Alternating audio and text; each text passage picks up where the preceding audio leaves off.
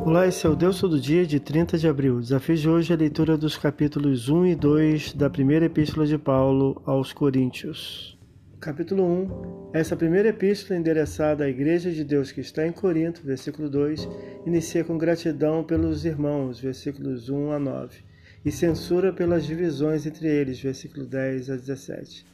Prossegue apresentando Jesus como sabedoria e poder de Deus, versículo 18 a 31.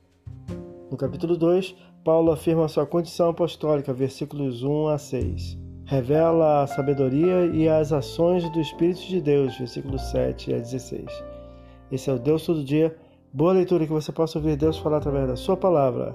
Agora segue a mensagem de pensamento do dia do pastor Heber Jamil. Até a próxima.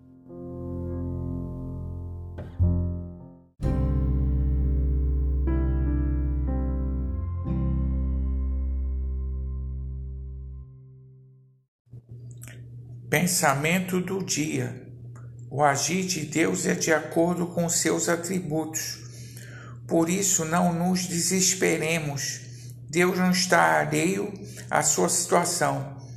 Nada lhe passa desapercebido e ele sempre trabalha a favor dos que nele esperam. Deus é bom e boas dádivas vêm dele. Pastor Heber Jamil, que Deus te abençoe.